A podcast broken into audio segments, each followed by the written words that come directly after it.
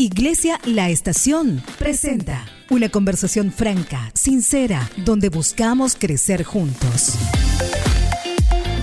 Aquí inicia Vida Positiva con el pastor Miguel Gil. Ven al lugar que Dios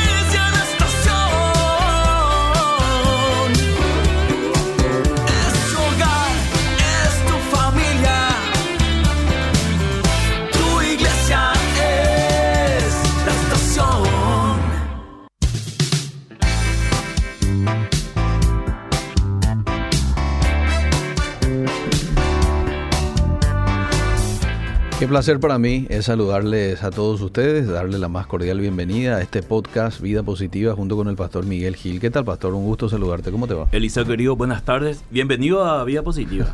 Después de un tiempo de, de vacaciones De- ahí por, por el Caribe, No. te damos la bienvenida. Estuvimos por Coicón. Ah. Interesante la actividad allí, todo lo que se ha desarrollado. Muy linda experiencia, ya te lo voy a compartir. A mí me dijeron totalmente otra cosa, pero bueno, te creo a vos. te creo a vos. Este, sí, Eliseo. Después de mucho estamos de vuelta juntos. Pastor, casi ¿eh? un mes no nos Sí, vimos, Eliseo. Sí, sí, bastante. Así que Bastante. un placer para Eh, mí también compartir contigo. Bueno, este para mí también. Te extrañé. Te extrañé. ¿Me Igualmente. crees que te extrañé, verdad? Igualmente, le, Sí. creo que dos veces le dije a, a, Elías la otra vez Eliseo. ¿verdad? Y a, a Ana también parece que le dije Eliseo. De la costumbre de Sí, 12 sí. años ya Eliseo, ¿no? Bastante, Sí. 12, 12. Arrancamos un febrero del 2012. Estamos cumpliendo, estamos cumpliendo 12 Sí, años. sí, casi 12 años. Sí. Y eh, a punto de terminar el año también. Sí, que sí, es- sí. No es un detalle menor. No, a un pasito. Estamos a, ¿qué? Un mes y medio, dos meses. Sí. Eliseo, querido, se nos, con ¿Qué- todo este tema de Israel, Sí. que ya se habló mucho, Sí. se nos pasó un poco el tema de la reforma. Mm, que estamos aquí nomás ya a la vuelta de la esquina. Exactamente. Y yo sé que ya se ha hablado mucho, por eso hoy quiero hacer solamente un, un planteamiento a la audiencia. Sí.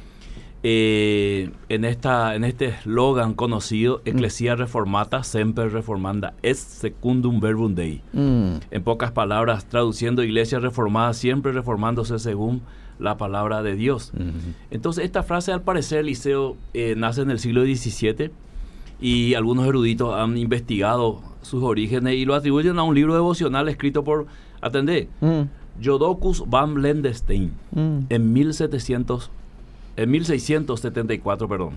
Ah, Entonces, el planteamiento querido, Liceo de audiencia es, a medida que avanzamos debemos acercarnos más a la palabra de Dios para no perder la esencia de la iglesia. En esto debemos recordar por qué hubo una reforma y luego para plantearnos y responder la pregunta, ¿para qué necesitamos seguir reformándonos? Entonces, ¿por qué hubo una reforma? Porque hubo muchos hombres piadosos que buscaron un acercamiento a la palabra de Dios Mm, para que gobierne sus vidas. Ese fue el impulso y ya antes de la reforma propiamente dicho hubo lo que se llama los pre-reformadores. ¿verdad? La historia está ahí, si alguno quiere, quiere acudir ahí, Sí. va a aparecer los nombres, eh, Savonarola y compañía, mm, que venían ya, no es que la iglesia se reforma ahí, Mm. siempre hubo pre-reformadores, solo que ahí saltó con Martín Lutero, Mm. digamos, como hoy podríamos decir, saltó a las redes sociales. ya. Se vino dando ya en el tiempo. Siempre, siempre. Sí, sí. Porque hubo esto, hombres que quisieron un acercamiento, hombres piadosos, un acercamiento a la palabra de Dios. Segundo, no estaban de acuerdo con el manejo antibíblico del clero, Mm. en abuso, herejías, etcétera. Ujú. Es decir, una disconformidad nacía como una reacción a una acción, Mm. que yo creo también hoy está sucediendo en nuestro tiempo. Tercero, los reformadores no iban detrás de un cambio nuevo ni de una revolución, como muchos pretenden este, desde el catolicismo, sino ellos iban detrás de una de la originalidad de la iglesia en su llamado de misión. O sea, ellos querían recuperar Mm. lo Vol- original. Volver al original. Exactamente. Cuarto, si miramos el contexto general de la iglesia, quizás algunas cosas deberían reformarse a su estado original hoy. Mm. Número 5. Una reforma siempre surgirá de un quebrantamiento guiado por el Espíritu Santo y esto también se da en, o sea, de manera personal. No solamente pensemos en una reforma comunitaria, sino también una reforma personal. Cosas que tendrían que volver al original desde nuestra perspectiva personal. Y también creo que un avivamiento tiene mucho que, mucho que ver con grandes reformas espirituales dentro de la iglesia. No solamente un mover del espíritu que nos lleve a una liturgia o a un evangelismo masivo, sino también una reforma espiritual tipo Josías. ¿verdad? De poner las cosas que Dios dijo en su lugar correcto Ujú. y quitar las cosas que están de más. Creo que este es el desafío hoy en el siglo XXI Mm. y para esto debemos hacernos dos preguntas, querido Eliseo. Sí. El primero es, ¿qué es la iglesia? Ah. Y aquí muchos tendrán sus definiciones personales, denominacionales. Mm. Todo este tema de Israel y la iglesia, su papel en el mundo, nos tiene que a nosotros llevar a definir qué es iglesia. Mm. Porque nos confundimos en la definición de iglesia y parece que la iglesia podría significar varias cosas. Y de hecho yo creo que puede significar varias cosas, pero nunca perder el hilo de la esencia de la iglesia. Por ejemplo, en el Nuevo Testamento la iglesia eh, puede representar el rebaño, eh, edificio, eh, puede representar cuerpo. Eh, Entonces, pero todo tiene un mismo sentido. Entonces, hoy podíamos darle varias definiciones o conceptos a la iglesia, pero no perder la esencia de lo que es iglesia. La segunda pregunta que tendríamos que plantearnos hoy es, ¿para qué está la iglesia? Mm. Eh, la Biblia dice que está para la influencia moral del mundo. Para eso es la luz y la sal, Mm. para llevar salvación al mundo. Es el plan perfecto de Dios para conquistar el mundo a través de Cristo. Para eso está la parábola de la levadura, Mm. que comienza con algo pequeño pues, que puede influenciar la masa, la Sí. parábola de la mostaza. Mm. Y vemos hoy que dos mil años después se cumple la palabra profética de Jesús de que la iglesia o el reino de Dios iba a ser como un grano de mostaza que iba a ir creciendo, creciendo y hoy vemos este impacto. Y la última pregunta que debemos responder hoy es ¿quién es la iglesia? Todos los redimidos por el Cordero va más allá de una denominación. Ajá. No debemos pensar como los judíos, querido Eliseo, del segundo templo, Ah. que ignoraban los planes de Dios y ellos pensaban que podían decidir quiénes eran parte del pueblo de Dios. Mm. Imagínate el pensamiento de ellos, ¿verdad? Mm. Cuando los gentiles fueron incorporados al, al cuerpo de Cristo, al pueblo de Dios, todavía ellos querían regular su presencia con leyes y costumbres. Mm. No, no podían aceptar que ellos podían entrar así, Ujú. ¿verdad? Sin, sin nada más. Ok. O sea, con la fe ya era suficiente. Ah. Entonces hay mucha confusión en muchos creyentes sinceros acerca de la verdad de la palabra de Dios solemos constatar esto en nuestra programación con preguntas muy sinceras de los oyentes. Aquí hay muchas, así como hay, perdón, muchas vanas palabrerías, como dijo el apóstol Pablo, hoy podemos ver vanas palabrerías desde los púlpitos, Mm. cosas que no tienen sentido con la verdad bíblica, cosas que no tienen un hilo bíblico como para decir, bueno, esto es una verdad porque allá fue una verdad y aquí también y hoy también. Por último, Eliseo, y lo más importante es no cometer algunos errores que cometieron algunos reformadores. Y cito solamente dos, por una cuestión de tiempo, para luego dar ya lugar a la audiencia. Sí. Uno es perseguir, condenar y eliminar a los que no están de acuerdo con mi teología. Ujú. Eso se puede hacer hoy de varias maneras. Y se hace, Eliseo querido. Mm. Entonces, este fue un error de los reformadores en ese, en ese, vamos, despertar de la reforma y todo lo que se estaba ordenando, lo que es la iglesia, la teología. Lastimosamente diría yo, este es el lado oscuro de la reforma. Mm. Y la, la- la historia lo cuenta, no lo niega. Y debemos aceptar, debemos agachar la cabeza y decir, se equivocaron aquí. Eh, hubo disputas, hubo condenas, hubo muertes por cuestiones eh, doctrinales.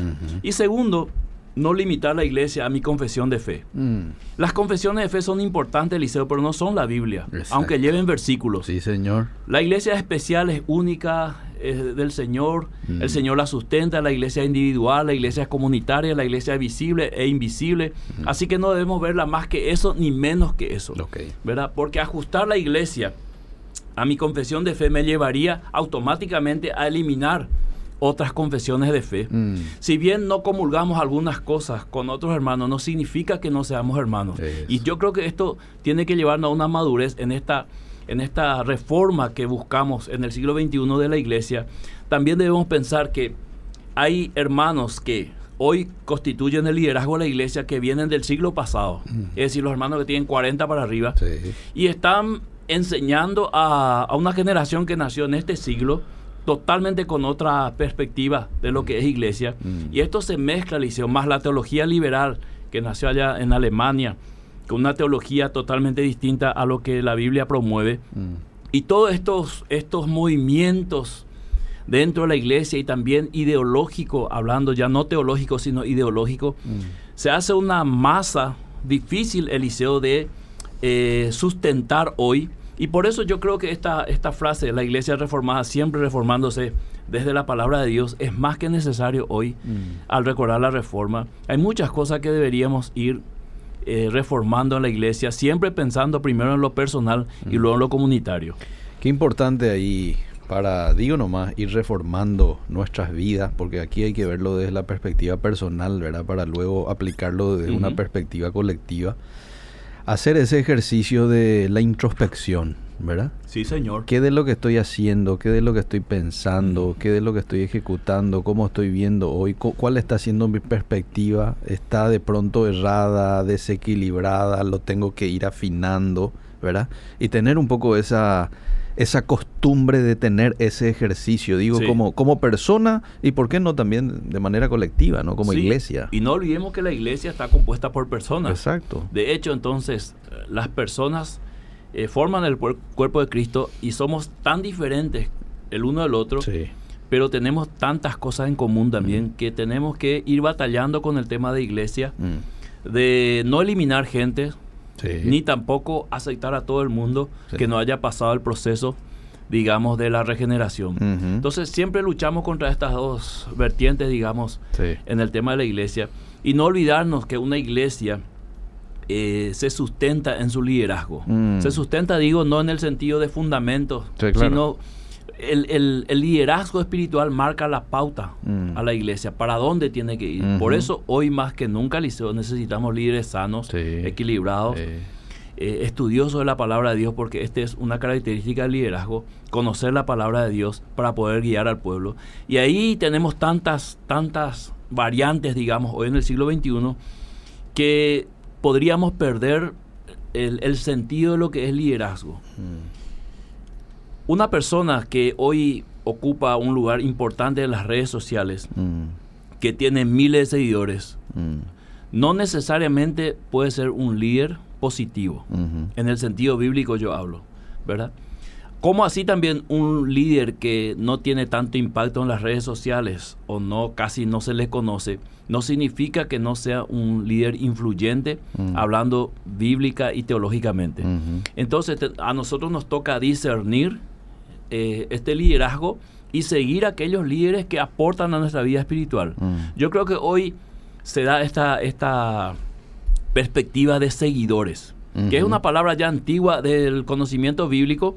Diríamos Jesús tenía sus seguidores, ¿verdad? Eh, que seguían su doctrina, seguían sus enseñanzas, eran sus discípulos, por eso se les llamó cristianos. Y hoy también este tema de seguir un liderazgo, yo creo que es importante para muchos creyentes tener, o sea, seguir a buenos líderes, a Mm. líderes saludables, a líderes bíblicos, porque esto le va a enriquecer su vida espiritual. Mm. Y no fanatizarse en el tema del liderazgo, porque esto también es peligroso. Mm. Esto ocurrió ya en la, en la época de la Reforma. El fanatismo llevó a la división, llevó a, a los conflictos, lle- lle- llevó a la guerra inclusive, Sí. eh, porque eh, hubo tanto fanatismo que se olvidaron de la Reforma. Mm. Se olvidaron del Espíritu Santo, se olvidaron de la, de la misión de la iglesia y se fueron unos contra otros para ver quién era más fuerte e imponer sus ideas teológicas. Esto, Liceo, hoy nosotros podemos ver desde otra perspectiva en otro escenario. Mm. Redes sociales. Sí, ¿verdad? Si sí. vos entras en las redes sociales vas a ver que cada uno defiende a muerte su postura y no acepta que alguien le contradiga o le ponga otra perspectiva. Y ahí vienen los dimes y diretes y se convierte esto ya en un show mediático, diríamos, que para aquel que está leyendo ya no es de edificación. Entonces, yo creo que nosotros tenemos que reflexionar en esto también y hacer esto que dice nuestro eslogan, nuestro refrán de hoy. La iglesia reformada siempre reformándose, pero reformándose hacia dónde? Mm. Hacia el original, reformándose hacia la palabra de Dios y desde la palabra de Dios, que es lo más importante que nosotros podemos tener como iglesia.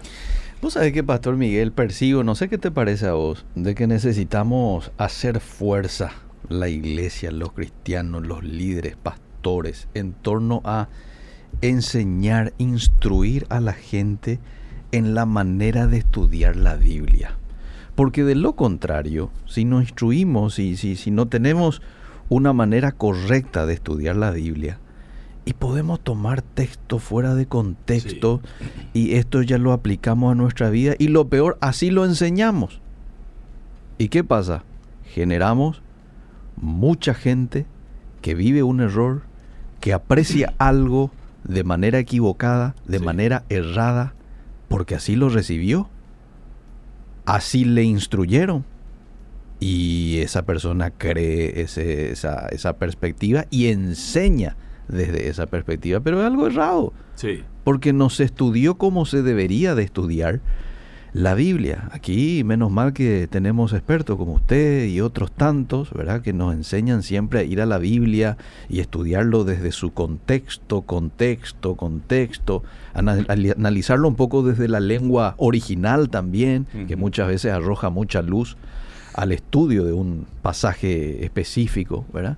Pero digo nomás que importante también es esto, en torno a lo que estamos hablando el día de hoy de la iglesia reformándose y reformándose constantemente. Categóricamente, Eliseo, eh, nunca hay que olvidar que la iglesia tiene un mensaje Mm, y tiene un protagonista principal. mm, El mensaje es de salvación, mm.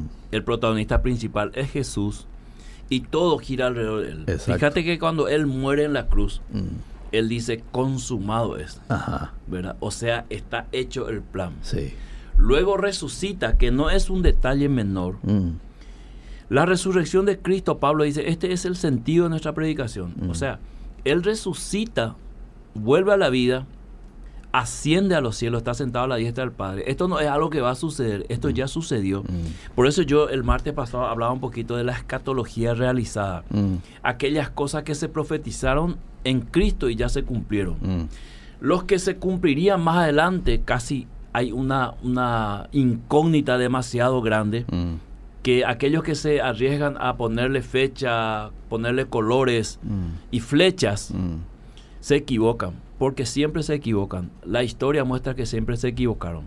Igual que ahora haya un conflicto entre Israel y Palestina, aunque surja la Tercera Guerra Mundial, Mm, nada está, digamos, eh, seguro en la incógnita de lo que va a pasar aquí en adelante.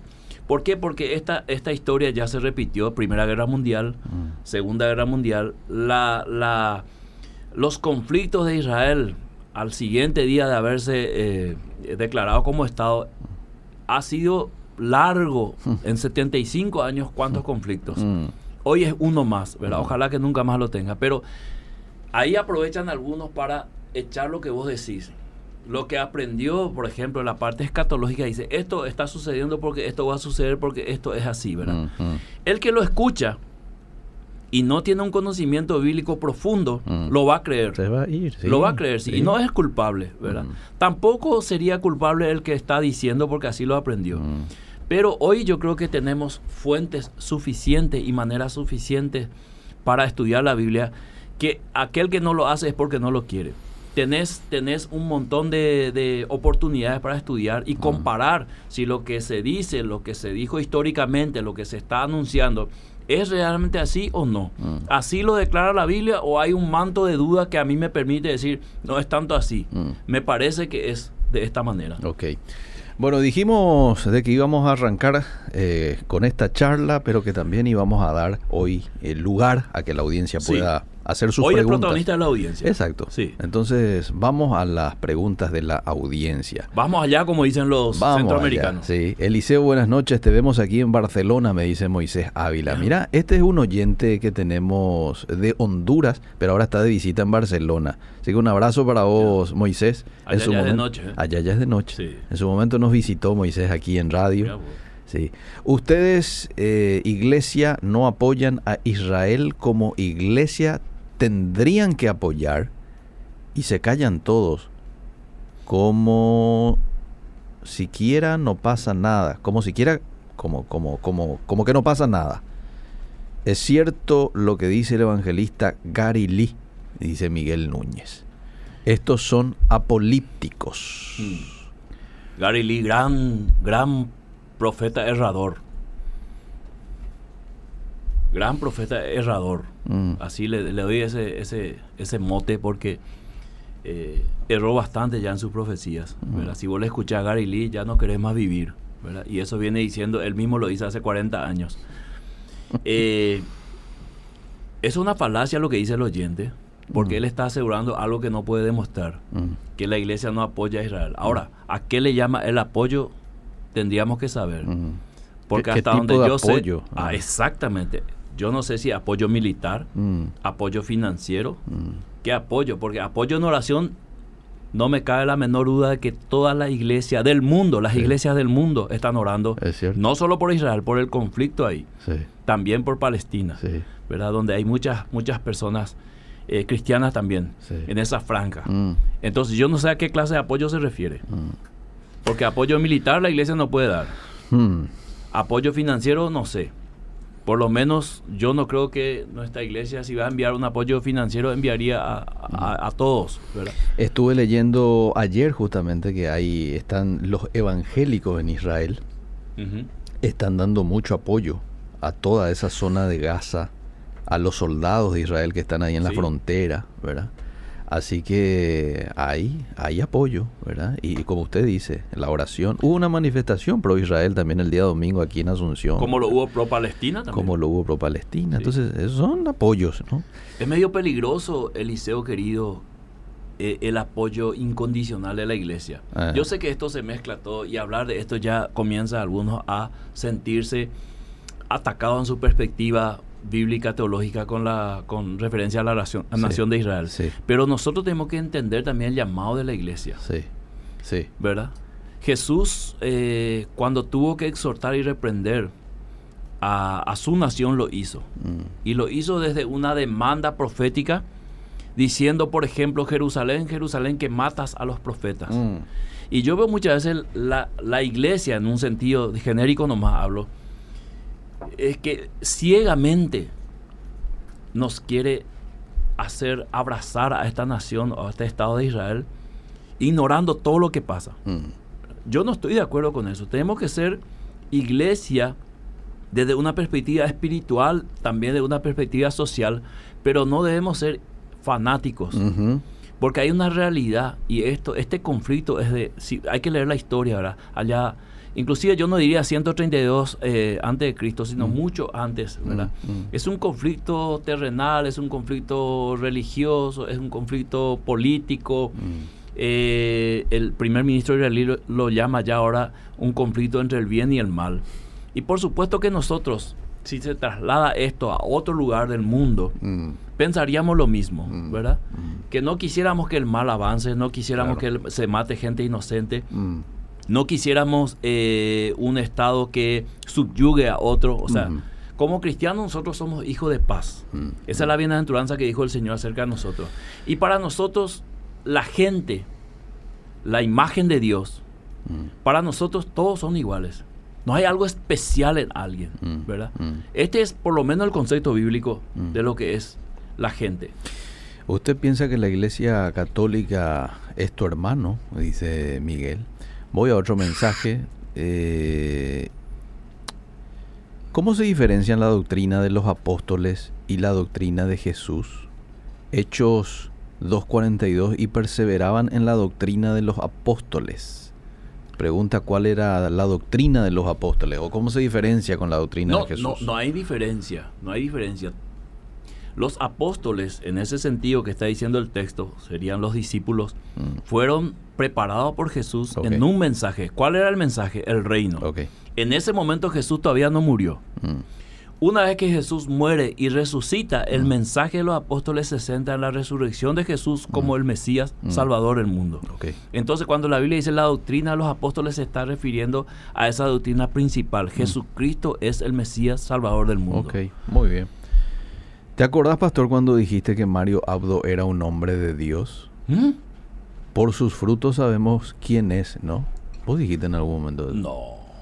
Yo no Al recuerdo. contrario, hay un programa donde nosotros le habíamos dado siete consejos al presidente, ¿te acuerdas? Sí, recuerdo. En plena recuerdo. pandemia. Recuerdo, recuerdo.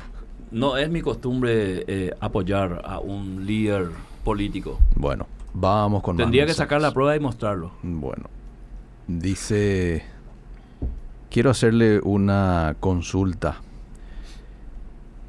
Hoy le quise preguntar al profe, pero me pasó el tiempo.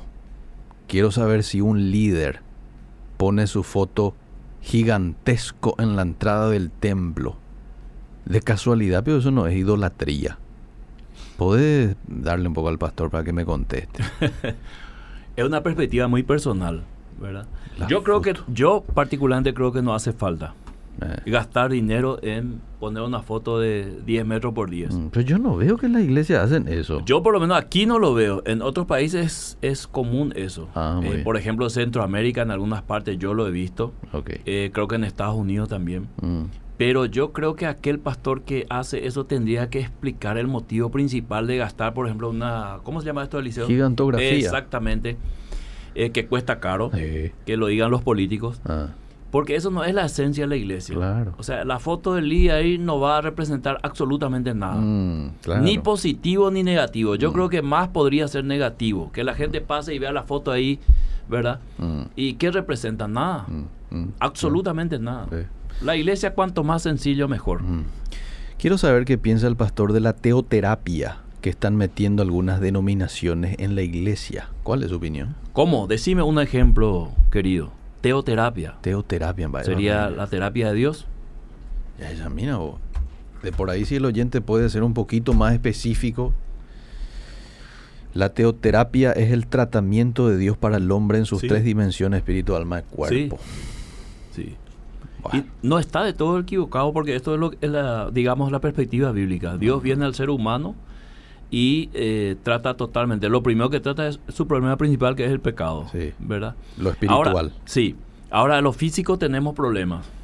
Mm, Porque no todos se sanan, ¿verdad? mm, Eh, y no todos llegan a esa bendición de alcanzar algo físico. Como que diríamos, esto es para todos. Hay milagros, hay sanidad, no lo dudamos, pero también hay, hay situaciones donde nosotros tenemos que aceptar la voluntad de Dios y que Dios no ha sanado a esa persona, no sabemos por qué. Imposible de descifrar eso. Quiero volver a escuchar Eliseo con Yemima esperando con mi esposo que va a llegar del colegio. Aquí estoy tomando tereré y disfrutando del programa, dice. Y que bueno, este, este podcast va a quedar íntegramente ahí en el Facebook de la radio y ustedes lo van a poder volver a escuchar.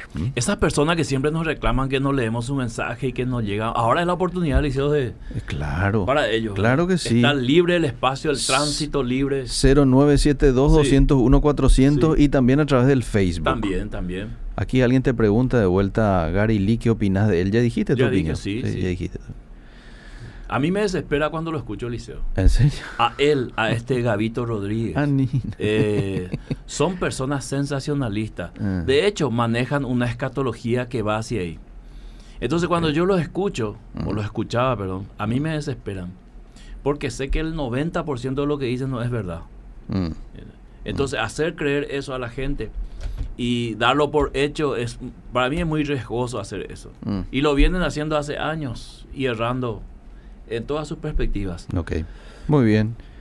Una iglesia cerca de la municipalidad de Lambaré, el pastor puso su foto de él y de su señora, dice.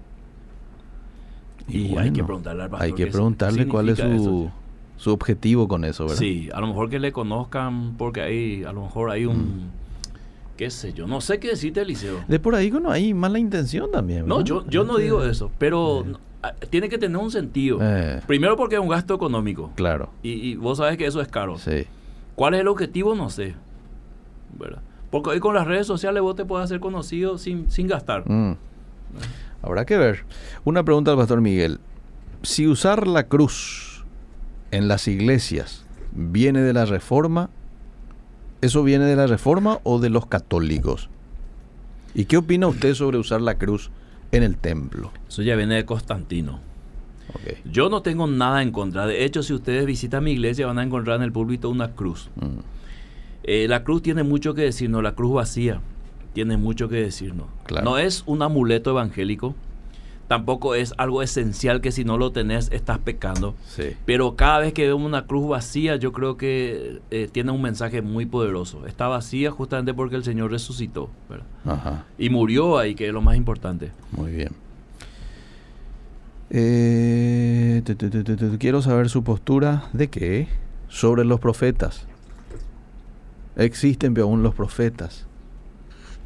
Hemos dedicado un programa completo a este Sí, tema. Por existen los profetas y los ñembo profetas, Ah. querido Eliseo, Sí. que son dos cosas muy distintas. Mm, Y sí, es cierto, dedicamos todo un, un programa que ahora hablar otra vez de eso va a ser redundancia. mm, Pero hay muchísimos pseudos profetas, Ujú. adivinadores, mm, que hablan, hablan por hablar, porque tienen micrófono. mhm, mm. Eh, que no, no han estudiado nada de profecía. Dice que están en escuelas proféticas y no han aprendido lo que es la profecía bíblica, mm, ¿verdad? En el sentido de los profetas del Antiguo y del Nuevo Testamento. mm. Y así nos va, Liceo, como diría mi hermana. Mm. Así nos va muchas veces con profecías. Mm. Y la gente le gusta escuchar las profecías. Mm. Le gusta escuchar si, si- cómo le va a ir. ¿verdad? Tipo horóscopo. Lastimosamente. Eliseo, te veo desde Buenos Aires, me dice Carolina Mendoza. Saludos, Carolina. Qué bueno, hoy nos escriben desde Barcelona, nos escriben desde Buenos Aires. Aquí hay, hay una oyente que nos escribe desde Francia. Berta Buonomo. Les escucho aquí. Dice, aprendo muchísimo desde Francia. Qué bueno saber esto. Eh. Eunice dice buenas tardes, bendiciones siempre enchufadísima al programa, aprendiendo mucho de la enseñanza del pastor. Toda la razón con el pastor Gary y Gavito son uno... ¿Qué dice? A ver qué más hay por acá. La Biblia dice... ¿Por qué la Biblia dice que el reino, el reino de los cielos sufre violencia? Y que Jesús no vino a traer paz sino a espada. Era una explicación, Carlos Andrés. Sí, hay muchas explicaciones seguramente, Carlos, que vas a leer.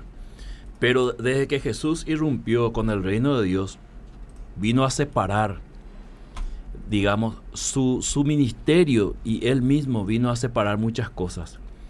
Y por eso él dice, no, no vengo a traer paz en el sentido de que cuando te volvés a Cristo vas a tener conflicto con el mundo, con el mundo pecador. Eso Mm. es esencialmente y básicamente. Y en cuanto a, a- a la violencia que sufre y los violentos lo arrebatan, eso tiene toda una explicación para un martes Eliseo querido, Mm. que tiene que ver con el contexto de lo que pensaban eh, en, en ese primer siglo alrededor de Jesús. Algunos hablan de una violencia física, Mm. otros hablan de una violencia eh, espiritual. Pero yo no creo que Jesús se estaba refiriendo a una violencia física Mm. eh, ni mucho menos espiritual. Él se refería a una forma de, de, de ver la perspectiva del reino, ¿verdad? Ujú. Y esto, esto tiene que ver con una decisión personal. Eh, a eso podemos añadir, por ejemplo, cuando Jesús le dice al joven, deja todo y vení, seguime. Después dice, el que no está dispuesto a dejar padre, casa, madre, eh, hijos, no puede ser mi discípulo, ¿verdad? Entonces nosotros vemos así leyendo esto y que, que no puede ser que Jesús haya dicho esto. ¿Cómo voy a dejar mi papá, mi mamá, verdad? Jesús es antifamilia. No, tiene una, una connotación espiritual en cuanto a seguir a Jesús. Una decisión muy personal y también radical. Ok. ¿Qué es lo que pasa con los teólogos, dice este oyente? Mm, Piensan que ellos tienen la razón y no van más allá. ¿Cierto? Dios sigue hablando en sueños, en visiones, Mm. En revelaciones. Están llenos de estudios, pero vacíos del Espíritu Santo. Se les escucha tan vacío. Y solo palabras, dice. Sí. Probablemente. Probablemente, ¿verdad? Ahora, si el oyente me dice que en sueño Dios le reveló algo que no está en la Biblia, Eh, ahí ya vamos a tener entonces lastimosamente te tengo que decir, oyente, que no fue Dios el que te, Mm. te habló en sueños ni Hay- en revelación. Hay cada sueño que ¿verdad? tenemos, ¿verdad? Mm. Y hay que tener mucho cuidado. en- yo creo, firmemente lo digo y siempre lo dije, yo creo que una persona puede venir a decirme, Dios me habló esto para tu vida. Mm. Yo lo creo, lo acepto, Liceo, Mm. ¿verdad? Pero en el contexto del Nuevo Testamento, esta clase de palabras, Pablo dice, ustedes deben juzgar esto, Mm, ¿verdad? Porque si vos sos casado, Eliseo, y yo te vengo a decir. Eliseo, el Señor me mostró que muy pronto te vas a casar. Y yo ya No estoy podés, no podés creer, Ah, ¿verdad? O sea, de, de pleno ya es algo que nunca el Señor habló. Ah, Ahora, si nosotros aceptamos todas las revelaciones, Mm. como el Señor dijo, tenemos un serio problema. mm, ¿Quién va a discutir al Señor? mm. ¿Verdad? Y si yo te digo, Eliseo, el Señor me dice que vos tenés que regalarme tu auto Ah, esta tarde para volver a Pacaraí. ¿Y qué vas a decir vos, verdad? Si el Señor ya dijo. Entonces, si fuese, si fuese así de fácil, no, necesi- no necesitaríamos la Biblia. Pero la Biblia es la palabra revelada de Dios y ahí está el plan de Dios. No sé si hay algo más que Dios te tiene que decir aparte de eso. Mm. Y si hay algo más, seguramente algo muy personal. Muy bien. Y eso es lo que los teólogos se hacen. Todo. Yo estoy de acuerdo, Eliseo, Mm, ¿verdad? mm. Ok. No, yo estoy de acuerdo también con lo que acaba de mencionar. Una consulta. ¿Qué piensan del shofar? La bandera israelí. Respondimos el martes eso. Las bailarinas con panderos en los cultos en algunas iglesias. Llamar levita a los músicos. ¿Qué opina de eso, pastor? No me metan en problema, querido hermano. Que tantos pastores están escuchando, seguramente que tienen su equipo de, de danzas y tienen su shofar de- ahora mismo en la ¿Qué- mesa. ¿Qué pregunta esa? Sí. ¿En la estación Y- hay un shofar? o? No, no, no tenemos, no tenemos. Me gustaría tener uno, Liceo. ¿Te gustaría? Me gustaría tener uno ahí, Sí, no tocar, sí. sino tener nomás ahí cerca, ¿verdad? Un, pa- Eh, un pastor llevó en Coicón ¿En serio? su shofar. ¿Y tocó? Sí, y tocó. Sí. Tocó. ¿Y hubo algo especial? Eh, No, ¿Cuándo él no, tocó? no, no, pero tocó, este, creo que fue en, en la primera noche que, que visitó el presidente ahí del Salvador. eh, y tocó y la gente ovacionó, gritó, ¿verdad? Sí. Pero o- ocurrió eso. sí. Este, esta es mi postura respecto al shofar y cualquier otra cosa. A ver, No veo en la Biblia ventajas entre, entre hermanos. mm, ¿Cuánto cuesta un shofar, Eliseo? no tengo idea. Ponerle cuesta 500 dólares. Un ejemplo, un shofar original de los buenos. Ya. Y vos comprás, mandás a través de Israel, comprás. sí. Y en tu culto comenzás a tocar. Y viene el Espíritu Ah. y se manifiesta. Ah, El pobre Ariel no tiene los 500 dólares porque su iglesia no, no, no puede juntar. Entonces él no tiene la presencia de Dios. ah, Eso es lo más absurdo hoy, mm, partiendo del Nuevo Testamento. Eso en el Antiguo Testamento podríamos aceptar, mm, que el Espíritu venía sobre ciertas personas con una misión específica. mm, Pero a partir del Nuevo Testamento el Espíritu viene sobre todo. mm. Y nada hace que el Espíritu obre más rápido, ni más lento, ni que haya más mover de Dios, ni nada. Eso es, eso es falso. Dios obra de manera general y de manera particular, pero no basado en instrumentos ni acciones que el ser humano haga. Clarito. Obra por su soberanía y su divina voluntad. Mm.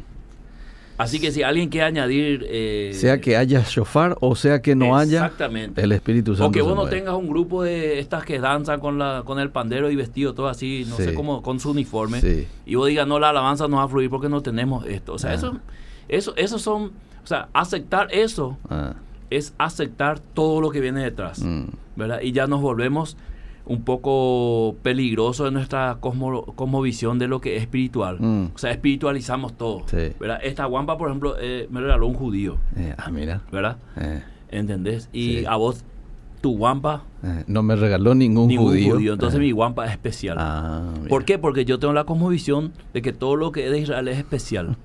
¿Entendés? Ya. Entonces, ¿quién, quién santifica a quién? Esto es lo que Mm. Jesús le enseñó a los discípulos. Mm. Acá está el dueño del templo, le dijo, ¿verdad? Sí, ¿Eh? ¿Quién, quién santifica el- el- el- la ofrenda? Sí, sí, ¿Verdad? Sí, cierto. Bueno, eh, a ver qué más hay por acá. Dice, la ley y los profetas eran hasta Juan, desde entonces el reino de Dios es anunciado y todos se esfuerzan por entrar en él, pero, es para, pero más fácil es que pasen el cielo y la tierra que se frustre una tilde de la ley. No sé cuál es la pregunta. Eh, ¿y, y qué opinas a, a que, por ejemplo, uno llame al músico en la iglesia levita? Levita. ¿Tenés algún inconveniente con eso? ¿Qué pensás? L- No, lo llamamos no, levita, lo es- es llamamos muy músico, para- hermano.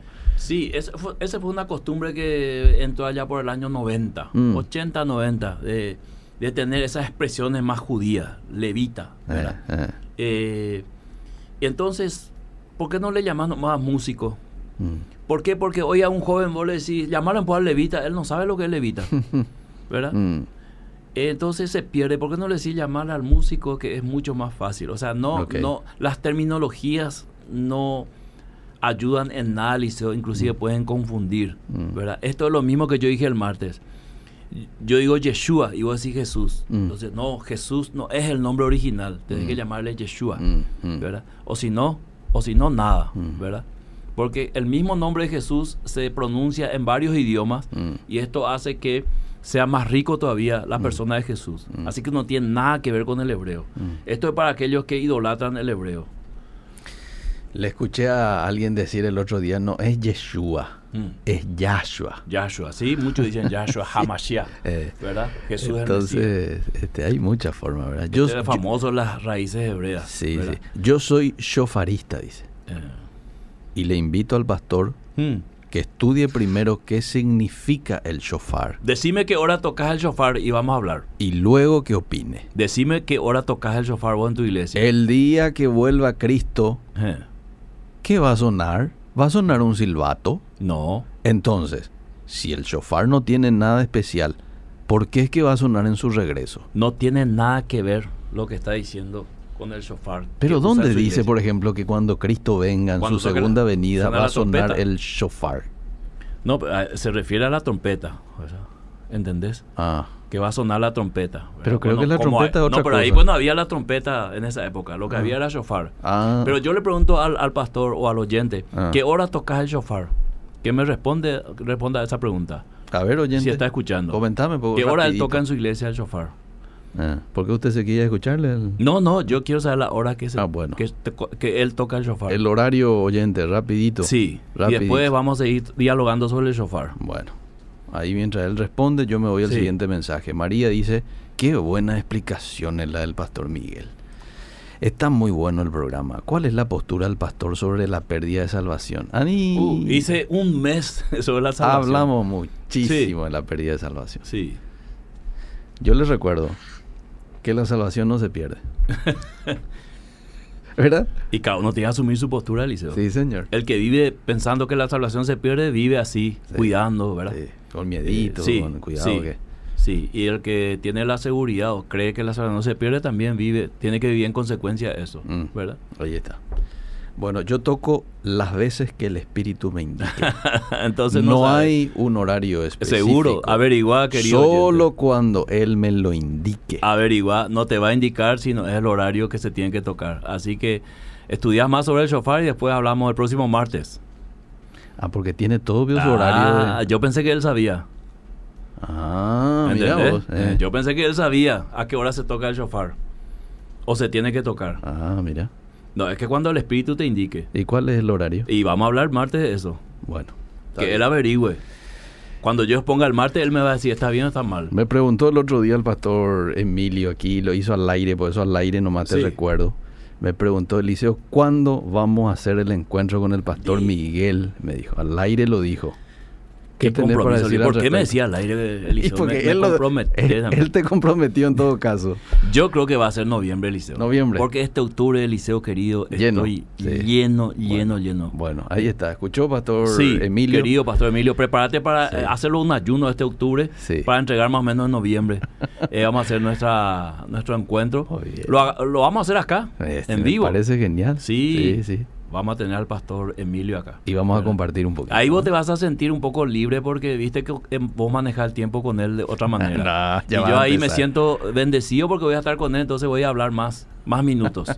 Che, y tenemos que hacer el programa juntos. Y, lo vamos a hacer en ese día. Por eso. Lo vamos a hacer en por ese eso, día. es- sí. Ese es mi tiempo de que yo puedo decir más cosas. El otro día me dijo un oyente, ¿cuándo le, van a, le vas a tener a Emilio y a Miguel juntos? Eso lo tenés que tener, Eliseo, ya nomás, me decía. Así que... este, noviembre. En noviembre. Cualquier martes de noviembre ya está disponible. Ya, buenísimo. Generalmente lo solemos hacer diciembre porque hacemos un cierre. También. Pero vamos a hacer en este, en este noviembre con la ayuda de Dios.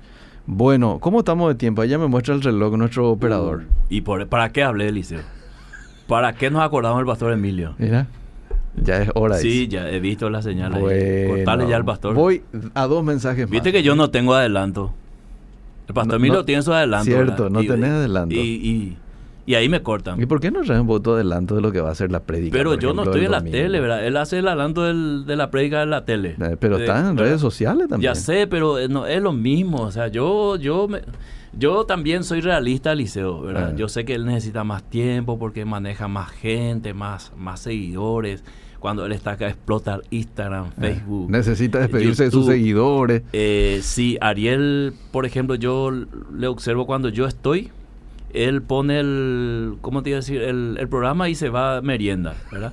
Pero cuando el pastor Emilio está, él no- Eh. normalmente le nombra al pastor Emilio, quiere decir que él está ahí, no se mueve de ahí. Atento. eh. Y los martes vos, este, hacemos el programa, pero los jueves yo me doy cuenta que vos te preparás, tenés tus anotaciones. No, no. Entonces, Es ¿qué igualito, vamos a hacer, Liceo? Es igualito y la gente lo sabe. Sí. Bueno, estamos llegando al final de ¿Viste? nuestra edición el día de la... Pero te quiero leer dos mensajes más. ¿sí? Te quiero leer dos mensajes más. Yo bendigo a Israel. Eh, Yo también. Bueno, a- arranca diciendo Mm. bendiciones, Pastor eh, Miguel, Eliseo, simplemente los amo. Es, es muy dulce escucharles a ustedes. Muchas gracias. Yo bendigo a Israel todos los días de mi vida. ¿eh? Y está muy bien. Amén, está muy bien. Está muy bien. Al Paraguay también hay que bendecir todos los días. País donde vivimos. Sí. Gracias a Dios estamos bien en comparación con otras naciones. Acá muchos dicen, Mm. queremos saber el horario en que se toca el show. Está en la Biblia. ¿Está en la Biblia? Está en la Biblia, hay que buscar nomás. Bueno. Yo pensé que el hermano que escribió sabía. Y se ve que no. Viste que cuando vos manejas así estos temas, uno presupone que sabes. Ajá. ¿verdad? Ya. Muy bien. Dice... Especialmente cuando le acusas al otro de que no sabe, Mm, ¿verdad? sí. Deberías de vos por lo menos Exacto, estar porque vos- preparado. porque Ah, cuando el otro no sabe, vos tenés que enseñarle, ¿verdad? ah, Compartir ref- con él. Refutar con conocimiento. Exactamente.